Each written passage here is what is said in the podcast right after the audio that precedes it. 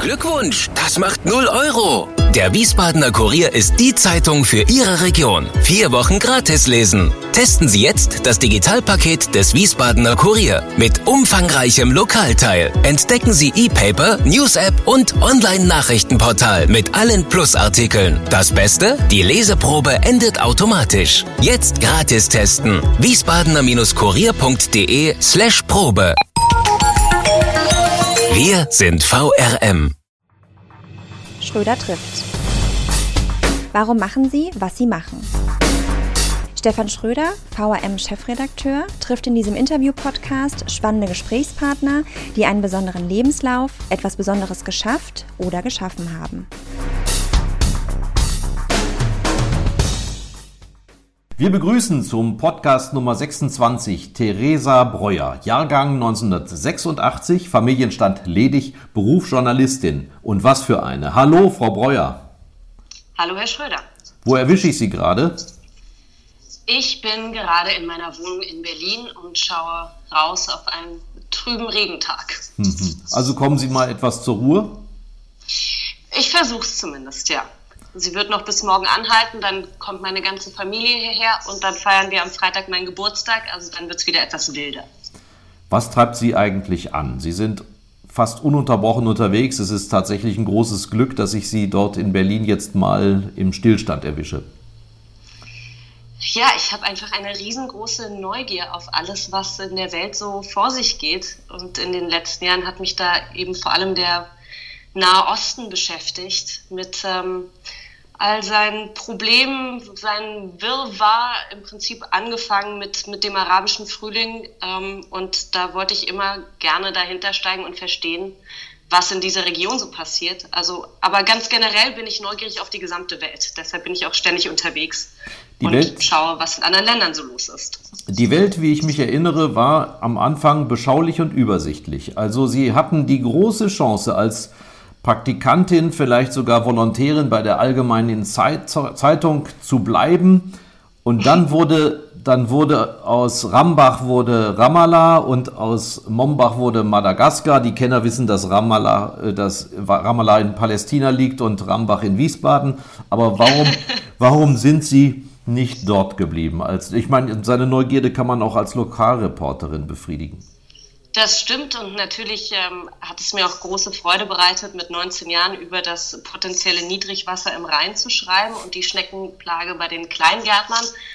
Aber nachdem ich ähm, diese Welt dann zumindest gefühlt verstanden hatte, dachte ich, ich könnte meinen Horizont ja mal erweitern und ähm, gucken, was andere, was Menschen in anderen Weltregionen so beschäftigt. Weil das eigene Leben ähm, die eigene Welt kennt man ja irgendwann ganz gut und ähm, das Aufwachsen in Hessen und in Wiesbaden und die Schulzeit dort, ja, da habe ich, hatte ich das Gefühl, von der Welt habe ich schon relativ viel verstanden, aber ähm, wie Menschen in anderen Weltregionen ticken, das war mir eben noch nicht so klar und auch das wollte ich dann kennenlernen. Der erste Aufbruch ging nach Berlin. Die Befreiung vollziehen viele dort. Da haben Sie, glaube ich, Politik und Publizistik studiert, nicht? Das ist richtig, ja, an der Freien Universität hier. Und dann ging's, dann ist die Rede von einer interessanten Reise, die Sie unternommen haben. Äh, VW-Bus von Berlin nach Beirut. Ja, das war tatsächlich ähm, ein wenig eine, eine Trotzaktion, weil ich, ich hatte mich damals für ein Auslandssemester mit, mit Erasmus beworben in Spanien war das, glaube ich. Und ähm, die Professorin hatte mir diesen Platz auch versprochen und hat das dann kurz vorher zurückgezogen, was mich sehr geärgert hat. Und ähm, dann dachte ich, was kann ich jetzt tun, was sich von einem Studium in Europa total abhebt? Und äh, hatte damals einen Freund, der, der viel im Nahen Osten gearbeitet hat, der da meinte, hey du, es gibt doch eine amerikanische Universität in Beirut, warum studierst du denn nicht einfach da? Mhm. Und dann dachte ich, alles klar, das mache ich. Und dann haben wir unsere sieben Sachen eingepackt in unseren VW-Bus und sind was eben damals noch möglich war, über die Türkei und Syrien ähm, nach Beirut gefahren. Und als ich dort ankam, es war, war sofort klar, ich hatte sofort einen Narren gefressen an diesem Land. Also, und ja, habe da meine Liebe zum Nahen Osten so richtig entdeckt und äh, bin sie auch nie wieder losgeworden. Aber die erste längere Recherche, den längeren Aufenthalt hatten Sie nicht in einem arabischen Land, wenn ich mich recht erinnere, sondern es gab dieses Stipendium, Sie haben dann doch eins bekommen, in Israel, ne? Ja, das kam dann tatsächlich danach. Also ich habe 2009 in Beirut studiert und habe dann aber mein Studium in Berlin abgeschlossen, war dann auf der Journalistenschule in München und habe dann tatsächlich ein Stipendium bekommen von der Herbert Quandt Stiftung. Dieses Stipendium gibt es so heute nicht mehr. Trialog der Kulturen nannte sich das und ähm, damals wurden acht palästinensische und israelische Journalisten nach Deutschland geschickt und vier deutsche Journalisten nach Israel. Und wir sind damals, das war 2012, dort angekommen und sollten eigentlich Arabisch und Hebräisch lernen und ähm, dann eben auch ein bisschen als freie Journalisten arbeiten. Und wir waren gerade ein paar Wochen da und dann ist ein Krieg mit, mit Gaza ausgebrochen. Und dann haben wir natürlich alle sofort uns auf diese Berichterstattung gestürzt. Und ich habe auch damals ein paar Artikel für den Wiesbadener Kurier geschrieben, wenn Sie sich erinnern. Oh ja. Mhm. Und äh, da war es dann komplett um mich geschehen. Also Krisenberichterstattung, Israel, Nahosten, da war einfach, da war was los, es war spannend. Und da bin ich noch recht lange da geblieben, fast ein Jahr. Und äh, danach war für mich auch klar, dass ich, äh, dass ich generell im Nahen Osten bleiben möchte. Und dann bin ich, nachdem ich noch zwei Praktika in Deutschland beendet hatte, nach Kairo gezogen. Und das war dann auch ja, zwei Jahre nach der, nach der Revolution in Kairo. Und dann war ich erstmal in Kairo. Sie haben ja ohnehin immer einen Blick fürs Außergewöhnliche. Sie korrigieren mich bitte, aber ich habe so ähm, mal kursorisch über Ihre Arbeiten geschaut. Äh, für uns haben Sie, glaube ich, was über palästinensische Bierbrauer geschrieben.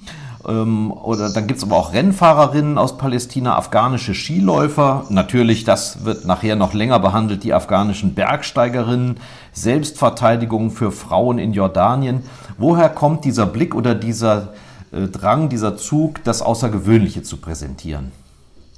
Ich fand schon immer Menschen spannend, die sich unter den widrigsten Umständen doch etwas Positives erkämpfen. Also die sich eben nicht hinsetzen und ähm, lamentieren oder frustriert sind und sagen, okay, weil ich unter diesen oder jenen Umständen aufgewachsen bin, kann ich ja gar nicht anders als ähm, zu resignieren, sondern die, die eben sagen, trotz dieser ganzen widrigen Umstände mache ich jetzt was Besonderes aus meinem Leben. Diese Resilienz fand ich schon immer faszinierend und so, so suche ich mir auch immer die Leute raus. Also ich, mein Fokus liegt ja auch selten auf der klassischen Politikberichterstattung, sondern es geht mir eigentlich immer darum, Porträts von Menschen zu, zu schreiben oder zu filmen, die, ja, die, die eben etwas Besonderes aus ihrem Leben machen. Ich finde, das ist ähm, einerseits immer spannend, sich mit den Leuten zu unterhalten, aber es ist natürlich auch spannend, sich dann selber so den Spiegel vorzuhalten und zu überlegen, wie würde ich denn in so einer Situation reagieren? Hätte ich diesen Mut? Würde ich die Dinge so in die Hand nehmen? Und ähm, ja, das, ähm, das macht das eigentlich aus. Das ist für mich die spannendste Frage daran. Wie stoßen Sie eigentlich auf solche Themen? Lesen Sie dann Zeitungen im Land oder schauen Sie Fernsehen? Wie akklimatisieren Sie sich da? Ach, das ist ganz unterschiedlich. Also ich bin ja meistens lebe ich ja dann auch in den Ländern, aus denen ich berichte. Und das ist, ja, das kommt dann manchmal ganz klassisch daher, dass man ähm, ja vielleicht mal eine Zeitung dort liest, aber dass man sich auch einfach auf der Straße mit Menschen unterhält. Dass man Leute kennenlernt, sich auf Partys trifft, dann redet und so, ja, so Mund-zu-Mund-Propaganda ist es eigentlich ganz oft, dass man auf Geschichten stößt. Ihre Die, das, ja. ja. Die Ausbildung ist ja erstklassig, also erst was Inhaltliches eher, so Politik, äh, Publizistik geht ja eher über den Journalismus, dann aber auch an der Journalistenschule in München, haben Sie gerade schon gesagt. Was macht eigentlich in der Praxis solch eine Ausbildung aus gegenüber dem, was man so bei Weiß zum Beispiel von Amateurreportern zu sehen oder zu hören bekommt? Also tatsächlich, ich glaube, das hatten Sie mir eventuell auch damals gesagt, dass man sich das Studium der Publizistik vielleicht auch hätte sparen können. Ja, das habe ich so gesagt. das würde ich heute auch unterschreiben. Ähm, das Studium der Politikwissenschaft war insofern hilfreich, wobei beide Studiengänge waren hilfreich, weil man eben gewisses Handwerkszeug mitbekommt. Also erstmal, wie man, wie man Zahlen interpretiert, wie man wissenschaftlich denkt. Das ist eigentlich, glaube ich, so das Wichtigste. Bei der Politikwissenschaft finde ich es immer ganz gut, auch gewisse Theorien noch im Hinterkopf zu behalten. Und dann hatte ich eben auch viele praktische Seminare, ähm, wo es dann auch die, um die Geschichte verschiedener Länder ging. Aber das ist eben alles sehr theoretisch. Ähm, wenn man dann tatsächlich rausgeht als Reporterin, ist das alles ganz anders. Also das kann man im Hinterkopf behalten, aber das ist komplett Learning by Doing. Die Ausbildung an der Journalistenschule war sehr, sehr hilfreich, weil ja, weil da dieses Handwerk eben auch sehr sehr klassisches im Sinne von, so baut man eine Reportage auf oder so gehe ich mit einer Kamera um oder so schneide ich einen Radiobeitrag. Das ist alles gut zu wissen, aber wie man mit Menschen umgeht, welche Fragen man stellt, das ist, glaube ich, auch viel aus einem selbst heraus. Da muss man einfach auch, glaube ich, ein neugieriger Mensch sein. Und ähm, wie man dann seine Kontakte trifft, das ist tatsächlich, das lernt man in keinem Studium. Da muss man, da muss man einfach seine Wohnung verlassen, rausgehen und Leute ansprechen und Fragen stellen und sich so von einem Thema zum anderen hangeln. Wie Sie, und das, ja, so. Wie Sie so, das gemacht diese haben. Diese Kombination funktioniert so, glaube ich, ganz gut. Das genau versuche ich jetzt mal mit Ihnen zu ergründen, wie Sie das hinbekommen. Also einmal haben Sie ja mal eben so erwähnt, dass Sie auch in Beirut studiert haben, länger in Israel gelebt haben, mit den Leuten reden. Heißt das, dass Sie auch in der Lage sind, beispielsweise auf Arabisch mit Menschen zu kommunizieren? Äh, mehr schlecht als recht, würde ich sagen, aber zumindest sind die Grundkenntnisse so da, dass es für ein Anfangsgespräch reicht. Und das ist auch immer sehr hilfreich, weil das unterscheidet einen natürlich dann auch von den von Reportern, die nur kurz irgendwo hinfliegen. Wenn die Leute einfach merken, man lebt selber auch dort, dann hat man gleich eine gemeinsame Basis. Ja. Und auch wenn es nur Floskeln sind, wie, wie es den Kindern, wie geht es dir, wie, was steht heute in den Nachrichten, wie viel Stau ist gerade wieder in der Stadt. Diese ganzen Kleinigkeiten sind schon sehr hilfreich.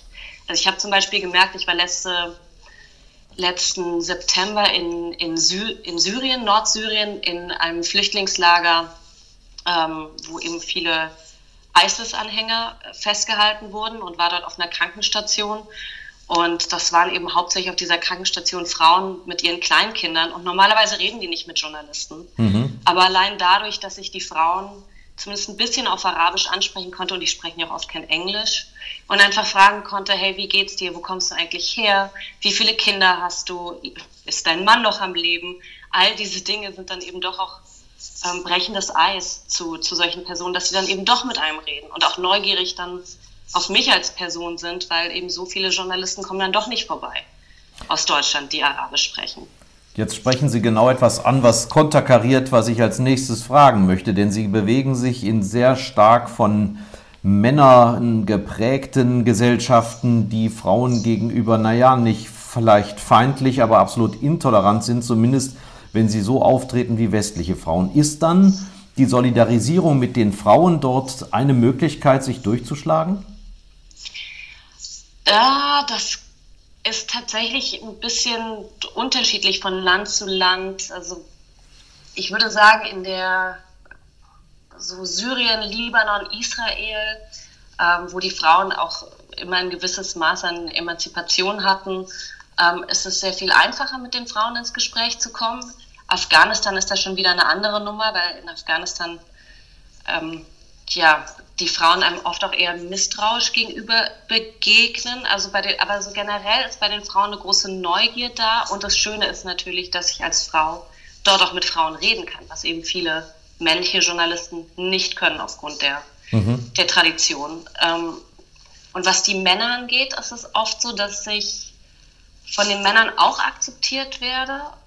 Ähm, gerade weil ich wie so eine Art drittes Geschlecht bin. Also ich bin ähm, sie wissen, dass ich aus einer Welt komme, in der für mich nicht die gleichen Regeln gelten wie für ihre Frauen.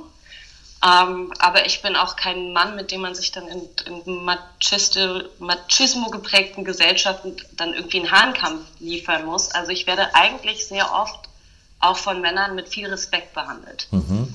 Wobei sie, ja, wobei sie ja, wie die Fußballer sagen, dahin gehen, wo es weh tut. Ne? Beirut war auch Bürgerkrieg, Tunesien so nach der Grünen Revolution, Tahrirplatz haben Sie gerade erwähnt, in Kairo. Gut, auch da waren die ganz heißen Zeiten vorbei, aber trotzdem, ich weiß es ja auch von Ihren Eltern, die halten immer die Luft an, wo die Theresa gerade wieder sich rumtreibt. Fürchten, fürchten Sie da eigentlich nie um Leib und Leben?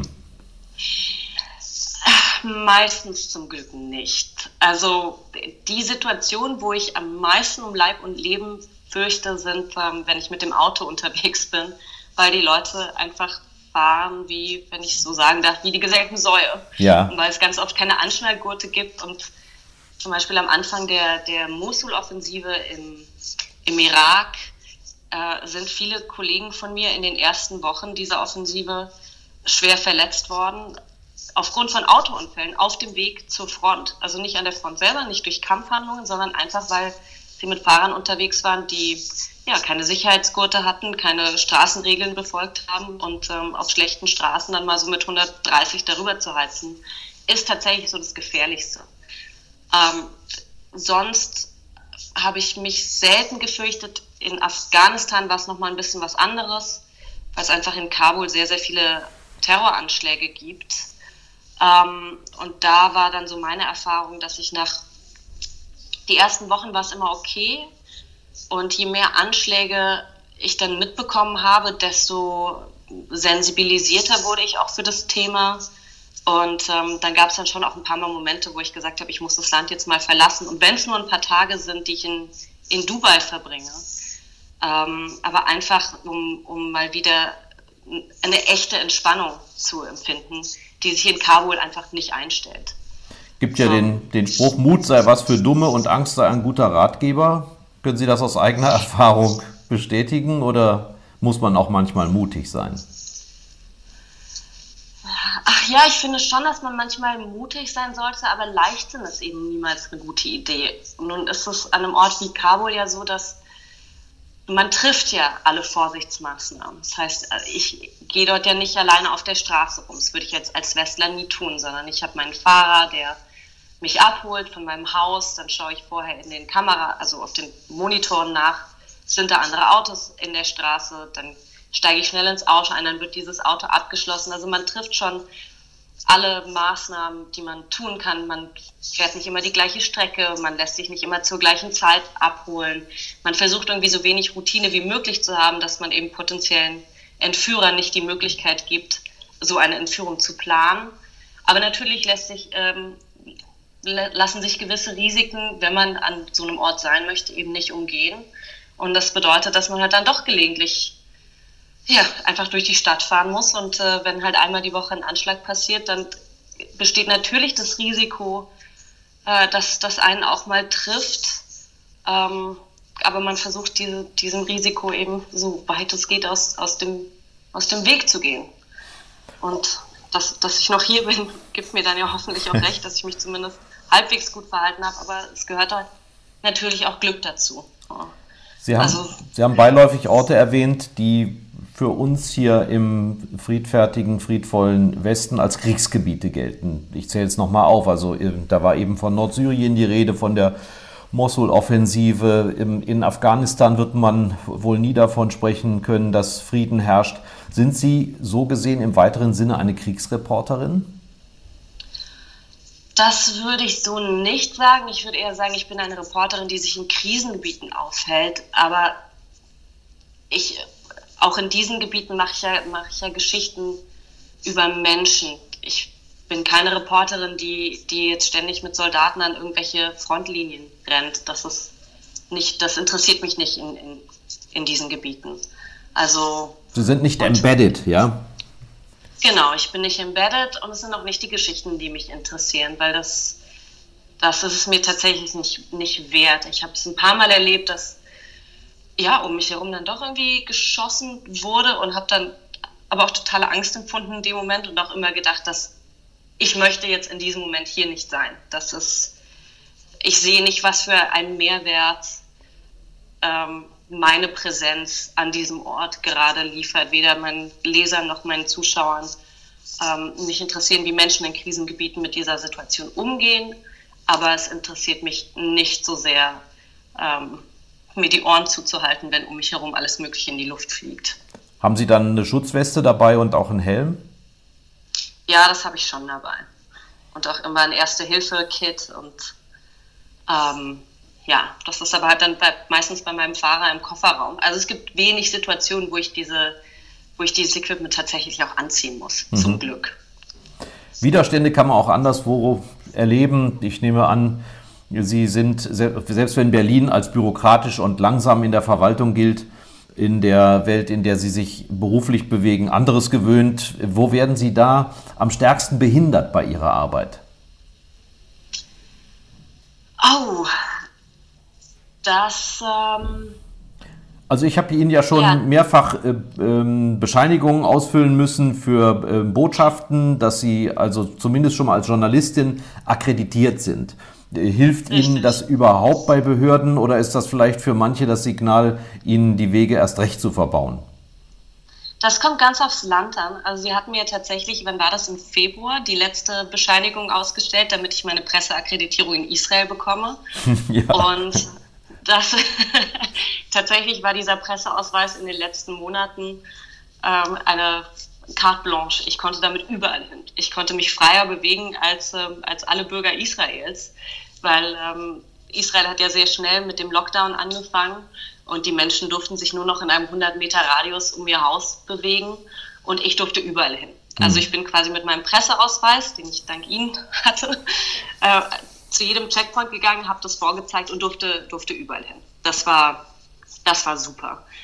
Ähm, in anderen Ländern ähm, war das schon schwieriger. Also in Ägypten zum Beispiel damals wollte mir die Behörde monatelang keinen Presseausweis ausstellen. Und da hat auch tatsächlich mal ähm, jemand zu, zu, mir gesagt in der Behörde, bei uns heißt es nicht Presseausweis, sondern bei uns heißt es, du suchst wohl Stress, wenn du dich hier dafür bewirbst. ja.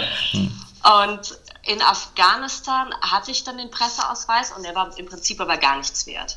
Also das war, war den Soldaten an den Checkpoints total egal, ob ich so, ein, so einen Lappen hatte oder nicht.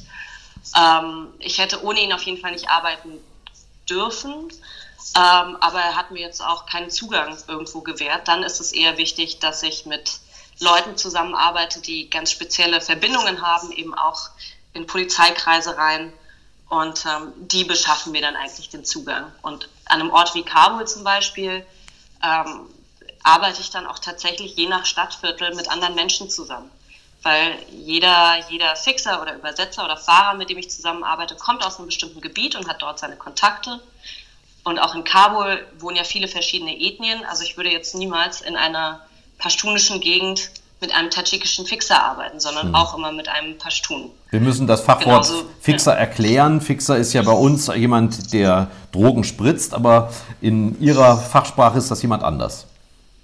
Genau, das ist jemand, ähm, der als mein Übersetzer, als mein Aufpasser, als mein Kontaktmacher dabei ist. Mhm. Der macht was fix. Ähm, der macht Dinge möglich. Ja. Kabul, Sie haben es gerade erwähnt, Sie haben dort länger gelebt, also praktisch ja auch eigentlich Alltag gelebt.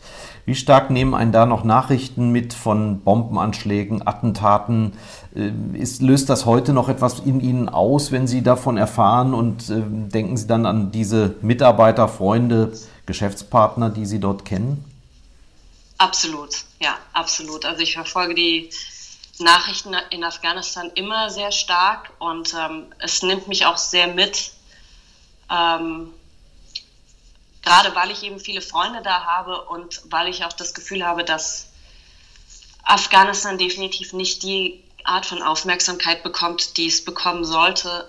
Und da erinnere ich mich auch ganz konkret in den, das ist jetzt vielleicht zwei Monate her, gab es diesen horrenden Anschlag auf, ähm, auf ein Krankenhaus, auf die, äh, auf die Neugeborenenstation, wo eben bewaffnete Kämpfer reingegangen sind und ganz gezielt neugeborene Babys und ihre Mütter getötet haben. Und das war, das war eine Randnotiz. Mhm. Und für mich war das ungefähr der, einfach das, ich kann mir etwas Schlimmeres nicht vorstellen. Das tatsächlich, ich weiß auch überhaupt nicht, an wen man da als, als, als kämpferische Partei auf seine Seite bringen will, weil ich glaube, kein Mensch auf der Welt hat Verständnis dafür, wenn man Mütter und ihre paar Stunden alt, alten Babys abschlachtet. Mhm. Ähm, also das ist schon, ja, das, das, lässt mich, das lässt mich nicht los und das, ähm, an sowas wird man sich auch, glaube ich, nie gewöhnen. Ich wüsste nicht wie.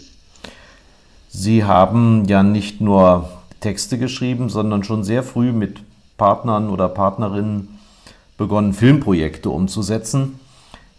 Wie schwierig ist das nochmal zusätzlich, Menschen vor die Kamera zu bekommen, um Dinge zu sagen, die sie womöglich äh, Ihnen als Autorin schon nur mit Vorbehalten erzählen würden? Das ist sehr, sehr schwierig und ein sehr langer Prozess. Also dieser Film in, in Afghanistan, wo es eben um die ersten Bergsteigerinnen des Landes ging, da habe ich mit den Protagonistinnen anderthalb Jahre lang geredet, bevor, bevor ich sie vor der Kamera bestimmte Dinge gefragt habe. Und auch monatelang mich immer wieder mit ihnen zusammengesetzt und dann auch einer bestimmten Übersetzerin zusammengesetzt, der die Mädchen dann auch vertraut haben zu dem Zeitpunkt und immer wieder erklärt, was die Idee des Films ist und ähm, was, was, sie, was ich gerne hätte, was ich mir wünschen würde, dass sie mir das erzählen, aber dass es am Ende ihre freie Entscheidung ist. Und ähm, da haben sie auch lange, lange gehadert und ja, das, das wäre nicht möglich gewesen, wenn ich einfach so mal kurz da reingeschneit wäre und die Kamera auf sie gehalten hätte. Das hat schon knapp zwei Jahre gedauert, bis sie bereit waren, mir bestimmte Dinge zu erzählen. Und auch dann nur unter der Bedingung, dass ähm, der Film zum Beispiel in Afghanistan nicht gezeigt wird oder in Pakistan nicht gezeigt wird. Ähm, und auch während, während der langen Interviews ähm, gab es dann immer mal wieder Stellen, wo sie gesagt haben, okay, das erzähle ich jetzt aber nur dir. Ich möchte nicht, dass das in den Film reinkommt. Und da muss natürlich schon so ein Vertrauen da sein, dass, ähm, dass diese Protagonistinnen einem dann auch Glauben schenken, wenn, wenn ich sage, ich verspreche dir, das kommt nicht in den Film rein, wenn du mir jetzt sagst, dass du das nicht möchtest.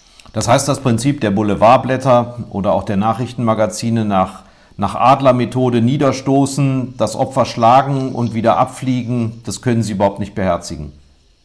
Nein, nein. Das also wäre für mich moralisch nicht, nicht zu vereinbaren.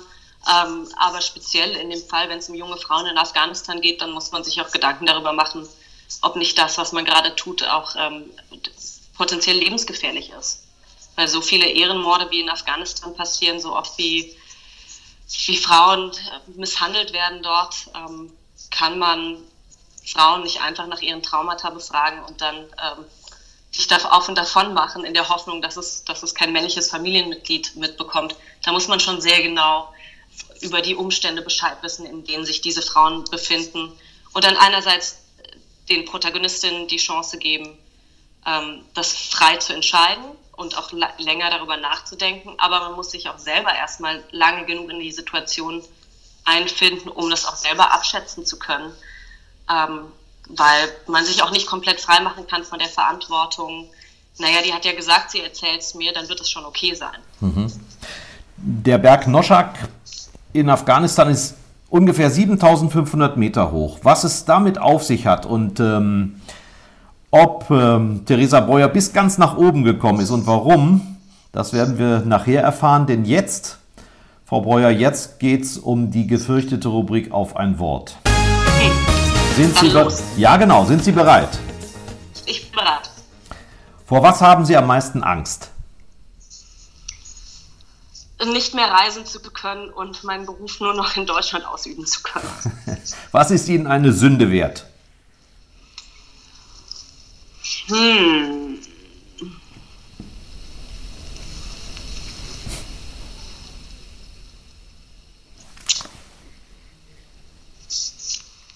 Hallo, sind Sie noch da? Ja, ich bin, ich bin noch da. ähm, mir ist eine Sünde wert, ähm, eine Deadline zu verschlafen für einen richtig guten Abend mit Freunden und einer guten Flasche Whisky. Das hat das Nachdenken gelohnt. Jeder Mensch ist eitel. Woran erkennt man das bei Theresa Breuer? Ach, dass ich inzwischen, wo ich häufiger vor der Kamera stehe, auch oft Videoclips aussortiere, wo ich das Gefühl habe, nicht so gut getroffen worden zu sein. Okay. Welcher Mensch ist Ihr Vorbild? Joan Didion. Eine, eine sehr, sehr tolle amerikanische Autorin, die, wie ich finde, einen der schönsten Schreibstile hat, den ich mir vorstellen kann. Und was hätten Sie beruflich gemacht, wenn Sie nicht Journalistin geworden wären? Ich hatte tatsächlich nie einen Plan B. Ihr größter Wunsch fürs Alter? Ist ja noch Gesund lang hin. Zu sein. Ja. Wunderbar, vielen Dank, Sie haben bestanden. Dankeschön. Ja, ich habe es gerade erwähnt, Sie haben es mehrfach auch angedeutet, das bisher größte vermutlich, aber vor allen Dingen das höchste Projekt war die Besteigung des höchsten Berges in Afghanistan. Äh, der ist vielleicht nicht so steil, aber er bringt es auf diese lichte Höhe von 7500 Meter.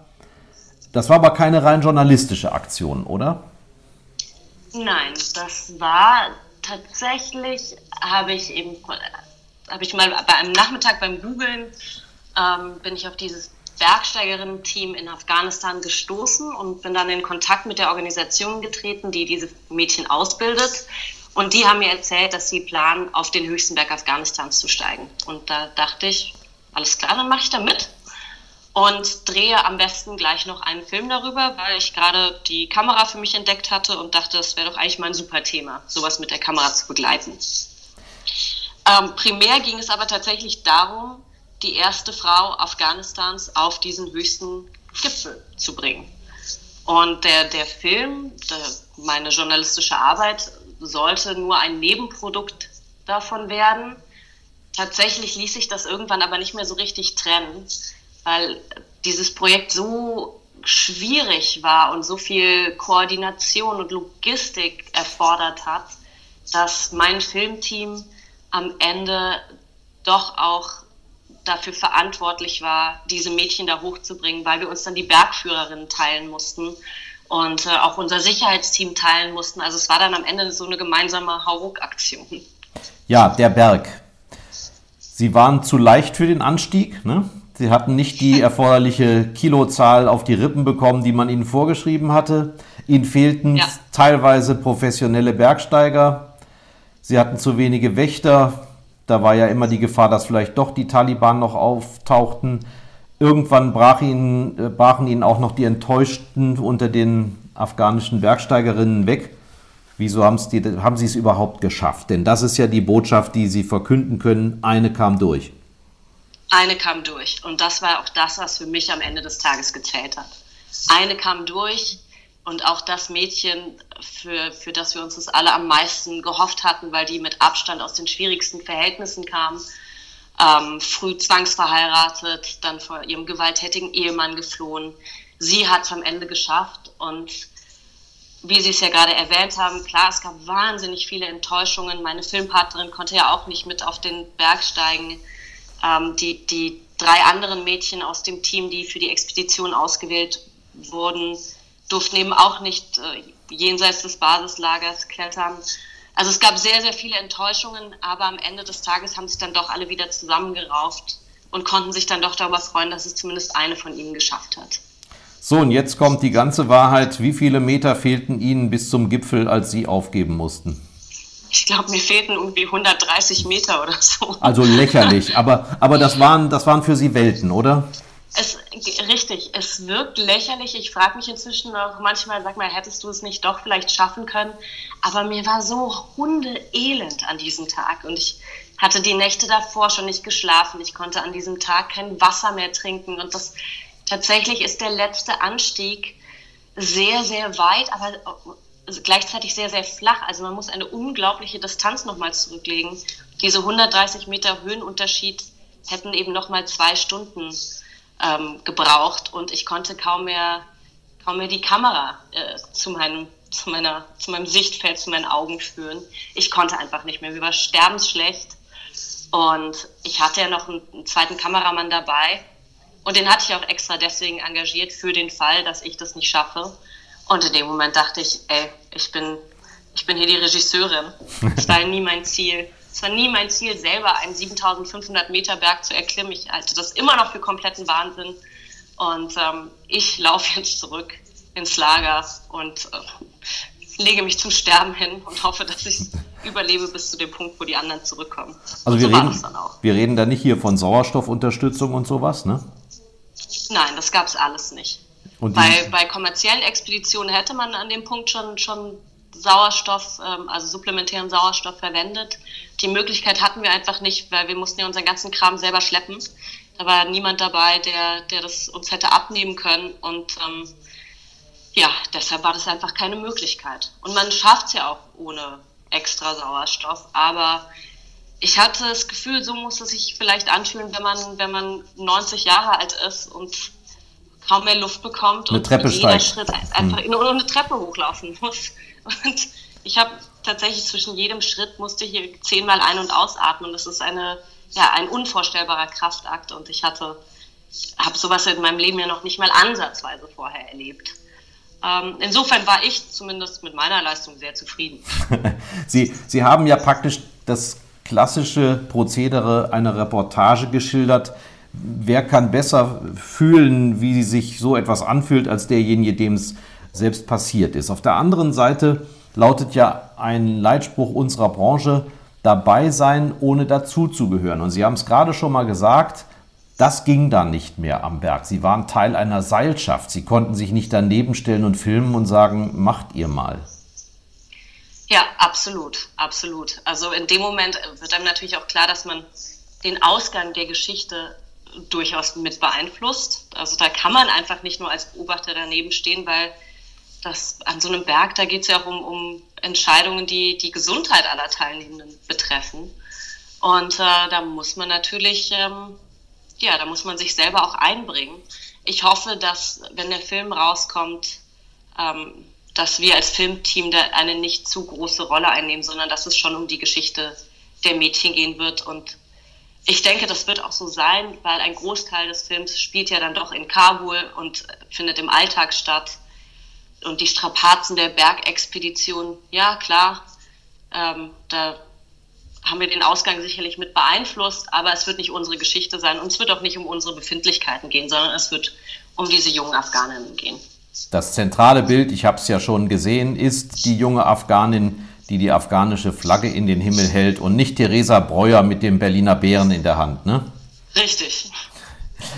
Ja, als wir uns das letzte Mal gesprochen haben, das ist äh, ein Jahr her, da waren Sie noch beim Schnitt. Der Film sollte ja auch auf Festivals gespielt werden und äh, wir müssen es hier sagen, Sie haben ja auch nicht wenig Geld investiert und wollen womöglich ein bisschen wieder zurückhaben von den Dollars. Wie weit sind Sie denn jetzt? Tja, das ist jetzt leider natürlich durch äh, dieses unsägliche Virus ähm, doch etwas verzögert worden, weil natürlich viele Festivals abgesagt worden sind, weil wir auch eigentlich jetzt mit dem Feinschnitt beginnen wollten und das ging jetzt die letzten Monate nicht. Ähm, weder meine Filmpartnerin hatte wirklich Zeit, sich darum zu kümmern, weil sie gerade für die New York Times unterwegs ist und ähm, Krankenhäuser in, in Texas fotografiert. Ja. Äh, und mhm. ich eben in Israel festhing und unser Cutter dann auch nicht arbeiten konnte. Also es hat sich leider jetzt alles um ein paar Monate verschoben, aber wir sind zuversichtlich, dass nächstes Frühjahr der Film endlich rauskommen wird. Haben Sie schon einen Schlachtplan, wo, wie Sie das machen werden oder sagen Sie, das geht jetzt in der Krise überhaupt nicht, sowas strategisch anzugehen? Es ist, es ist aktuell tatsächlich noch ein bisschen schwierig zu sagen, aber wir hoffen, dass es sich in den dass wenn die Situation sich weltweit wieder ein bisschen mehr normalisiert, dass wir in zwei, drei Monaten einen konkreteren Plan haben können. Mhm. Haben Sie noch den Kontakt zu Ihren Mitwanderinnen, zu den jungen Afghaninnen? Den habe ich, aber das ist tatsächlich eine Sache, zu der ich nichts sagen kann. Mhm. Für, weil da gibt es noch ein paar Überraschungen und die würden wir auch gerne als Überraschungen behalten. Ja, und zumal ähm, im Land selber die, der Einfluss der Taliban, äh, das sind Terroristen, muss man sagen, der ist ja nicht weniger, sondern eher mehr geworden. Das heißt, auch die jungen Protagonistinnen müssen um Leib und Leben fürchten. Ja, aktuell nicht, nicht ähm, tatsächlich gerade aktuell noch nicht mehr als vorher. Das kann sich natürlich noch ändern, je mehr sich die Amerikaner zurückziehen. Wobei ich weiß, man soll sich ja niemals über das Leid anderer Menschen erfreuen, aber die halbe Taliban-Führungsriege ist an Corona erkrankt. Ah, also ja. eventuell hat das, äh, führt das Virus auch dazu, dass die Taliban sich vielleicht in den nächsten Monaten nicht so sehr ähm, auf Anschläge in Mädchenschulen konzentrieren können, sondern eher mal übers, ums eigene Überleben kämpfen müssen. Mhm. Also manchmal, wenn, wenn ich jetzt verfolge, wie, wie Ihre Reiserouten so sind, dann weiß ich nicht, reist die Breuer jetzt den Katastrophen hinterher oder ist immer da eine Katastrophe, wo sie gerade ist? Im, Im Ernst, eines ihrer letzten großen Projekte war ein Israel-Aufenthalt, aber der wurde unfreiwillig so lange verlängert, bis die Corona-Bedingungen dort etwas gelockert wurden und sie wieder ausreisen durften. Liege ich da richtig? Es war eigentlich genau umgekehrt. Also ich würde mich ja eher als Friedensengel sehen, weil immer wenn ich irgendwo bin, ist dort eigentlich alles ganz okay. Aha. Äh, ich, ich bin auch, ich bin freiwillig in Israel geblieben. Es hätte schon die Möglichkeit gegeben, auszureisen, aber ich hatte dann viel Arbeit dort und Israel hat sich ja am Anfang auch zum, so verhalten, dass, ähm, dass es relativ wenig Corona-Fälle gab und das Land auch sehr gut damit klargekommen ist. Richtig schlimm ist es erst geworden, als ich das Land wieder verlassen habe. Ah, so rum, gut, also, dann habe ich nur genau falsch verstanden. So also die Woche, nach, nach der ich abgereist bin, ähm, sind die Fallzahlen stark angestiegen und jetzt kamen jüngst die Zahlen raus, dass ich im letzten Monat ähm, sind die Corona-Fälle um 500 Prozent gestiegen. Also es war tatsächlich sehr viel ruhiger, als ich dort war. Mhm. Und ähm, ja, jetzt war ich gerade in Italien. Italien, also ich, ich war nicht zu den schlimmsten Zeiten in Italien, sondern ich war jetzt in Italien, wo es wieder okay ist. Mal schauen, wie es jetzt nach meiner Abreise weitergeht in Italien. Ja, wenn Sie sich nicht mehr um alles kümmern können. Richtig. Äh, spannend war, wie viele Berichte Sie jetzt auch absetzen konnten aus Israel. Mir ist immer wieder aufgefallen, das spannende Thema der orthodoxen Gemeinden. Wie stark haben Sie sich da von äh, Deborah Feldman inspirieren lassen, der inzwischen in Berlin lebenden jungen Frau aus dieser Satmar-Gemeinde in Brooklyn, die mit dem Buch Unorthodox ja unglaublich viel bewegt hat? Das äh, tatsächlich, ich, ich kenne das Buch schon lange, ähm, habe aber durch eher durch Zufall letzten August schon angefangen, an einem neuen Dokumentarfilm zu arbeiten über junge Menschen, die aus der ultraorthodoxen Gemeinschaft aussteigen. Das hatte jetzt direkt mit Deborah Feldmann nichts zu tun, ähm, sondern eher damit, dass ich mit einer Fotografin zufällig auf ein Haus in Jerusalem gestoßen bin, das ähm, diesen Aussteigern oder Menschen, die gerne aussteigen möchten, äh, Zuflucht gewährt und Unterstützung gewährt. Und habe dann eben angefangen mit äh, meiner jetzigen Filmpartnerin zu drehen. Und dann waren wir ja zwei Monate in Israel und haben, haben dieses Projekt angefangen. Und das hat jetzt nochmal ganz schön Auftrieb bekommen, dadurch, dass eben Deborah Feldmanns Buch dann auch verfilmt wurde in dieser Netflix-Miniserie Unorthodox. Ja. Und sich auf einmal ganz viele Menschen für dieses Thema interessiert haben. Und deshalb haben wir jetzt auch zwei, ähm, zwei Beiträge, einmal für Arte, einmal fürs ZDF, zu dem Thema gedreht, während wir in Israel waren, arbeiten aber gleichzeitig noch an diesem längeren Dokumentarfilm, wo wir eben auch über ein, zwei Jahre Menschen begleiten, die gerade im Prozess sind, diese Gemeinschaft zu verlassen. Das war tatsächlich, ja, aber es war tatsächlich Zufall und so, so ein bisschen Glück, dass sich die Leute jetzt gerade für dieses Thema interessieren, weil wir eben schon seit einem Jahr daran arbeiten. Was glauben Sie, warum Sie sich dafür interessieren? Ähm, Feldmans Buch ist ja älter, ich glaube schon fünf, sechs Jahre alt und äh, in der Übersetzung auch. Ähm, ist, das, äh, ist die Beschäftigung mit dem Judentum, hat das immer noch was Mystisches oder gibt es eine Konjunktur damit?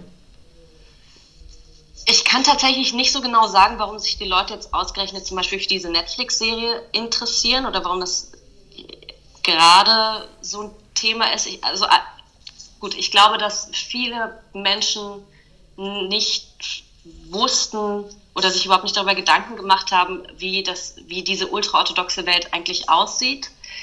Für mich persönlich ist äh, das Spannende an dem Thema nicht das Judentum, sondern es ist die Frage, was passiert, wenn du auf einmal aus einer schwarz-weißen Welt in eine bunte Welt kommst, in eine Welt, die komplett anders ist, wo, es, wo du alle Regeln neu erlernen musst, wo du auch Freiheit erlernen musst. Weil wenn dir dein ganzes Leben lang alles vorgegeben wird, und zwar was du studierst, was du denkst, wen du heiratest, wie, wie du dich anziehst, wie du dich bewegst, was du isst, wenn alles vorgegeben ist und du auf einmal alles für dich selber entscheiden musst, wie gehst du mit dieser Freiheit um?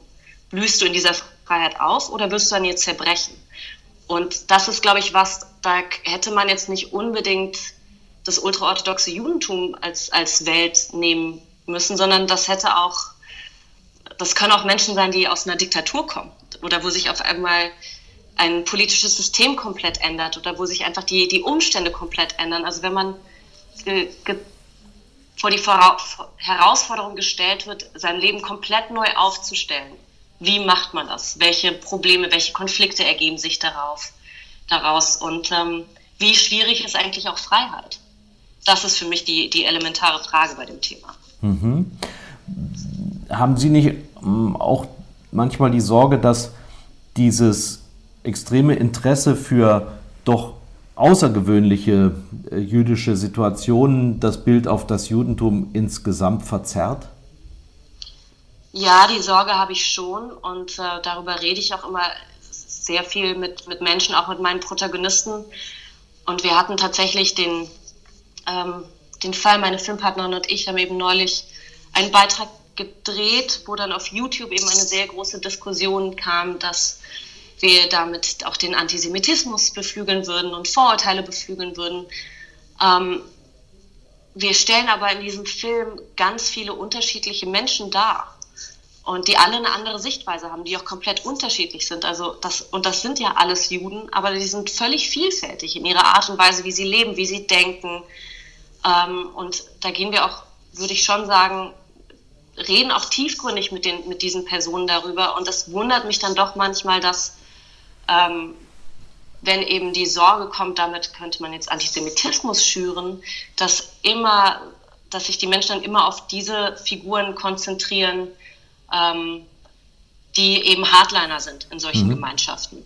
Aber das Judentum ist genauso vielfältig wie, wie alle anderen Gemeinschaften auch. Und ich, ich finde es genauso schwierig, beziehungsweise anders gesagt, ich habe mich vor diesem Film immer gefragt, wenn es jetzt eine andere Gemeinschaft wäre, wenn ich jetzt in Afghanistan einen Film drehen würde und da würde ich auf der einen Seite die Taliban zeigen und auf der anderen Seite die jungen Bergsteigerinnen. Und jemand sagt dann zu mir, du schürst Fremdenhass, weil dadurch, dass du die Taliban zeigst, ähm, werden die Leute alle Afghanen scheiße finden. Und das würde für mich nicht als Argument gelten, nicht über diese Gemeinschaft zu berichten mhm. oder nicht über ein bestimmtes Thema zu berichten. Und ich fände es dann eher schwierig, wenn ich mir selber, wenn ich mich selber zensieren würde in dem Moment, wo ich das, wo ich die Sorge hätte, dass andere Leute das nutzen könnten, um zum Beispiel eben antisemitisches Gedankengut weiter zu pflegen. Ja.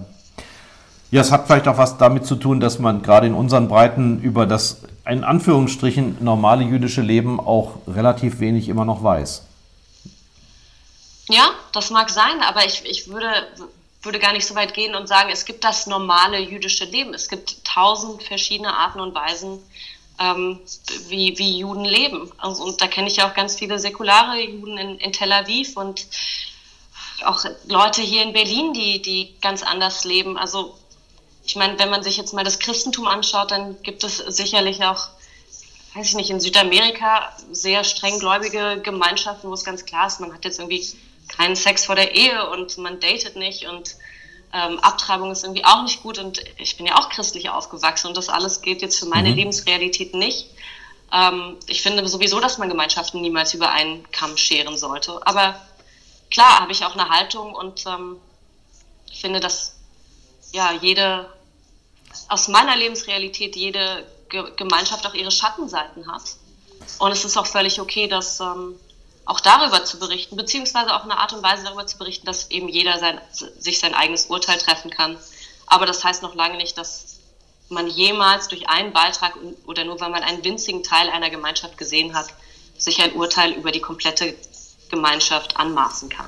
So vermessen sind wir Journalisten ja auch nicht, dass wir die Meinung äh, unserer Rezipienten groß verändern können. Ne?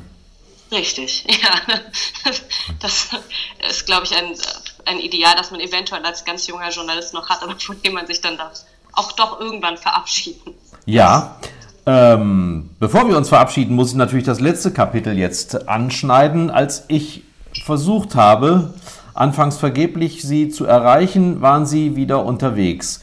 Da war es aber nicht irgendwas aus meiner Wiesbadener Sicht Exotisches, sondern das war direkt vor der Haustür. Sie waren in Italien, aber nicht um Urlaub zu machen.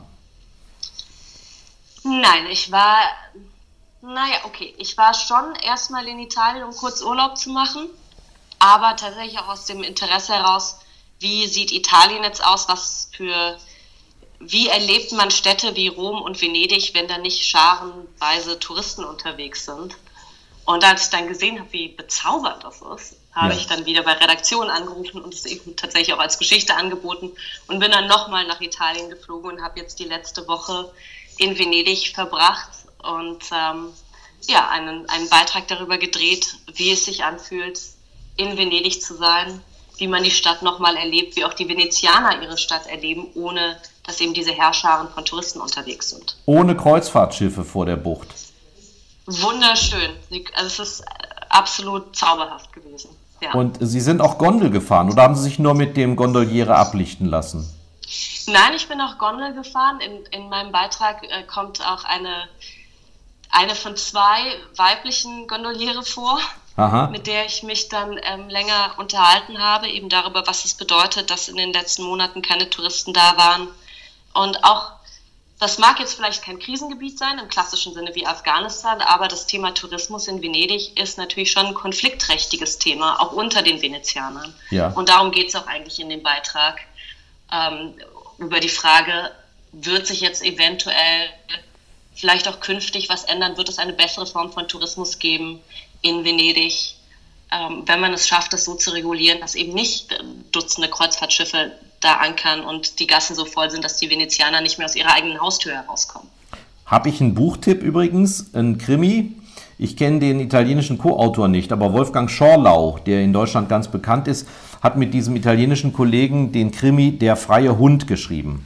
Ein sizilianischer Kriminalbeamter wird nach Venedig versetzt, um ihn vor der Mafia zu schützen. Und in Venedig geschieht sehr viel um das Thema Tourismus, Kreuzfahrtschiffe herum. Kann ich nur empfehlen. Habe ich mir gleich aufgeschrieben. Schau Super. Ich mal an. Ja, Frau Breuer, ob Sie wollen oder nicht, Sie sind jetzt eine große, nicht alte Dame des Auslandsjournalismus. Karriere war vielleicht so nicht geplant, aber wir haben ja womöglich auch äh, junge Menschen, die zuhören und äh, Ihnen nacheifern wollen. Gibt es mal ein, zwei Do's und Don'ts, die Sie für die übrig haben?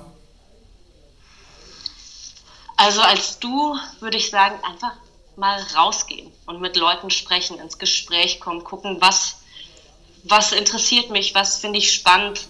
Jeder Mensch hat eine spannende Geschichte zu erzählen, wenn man sich lang genug mit, mit der Person unterhält. Ähm, also ich, das große Don't wäre für mich, alles versuchen theoretisch zu erfassen, nur Bücher zu lesen, nur Artikel zu lesen, zu Hause zu sitzen und das alles aus der Ferne zu studieren der Blick auf die Dinge ändert sich immer noch mal ein ganzes Stück weit, wenn man vor Ort Dinge selbst erlebt und mit den Leuten spricht. Mhm. Weil alle Theorie ist am Ende des Tages doch grau.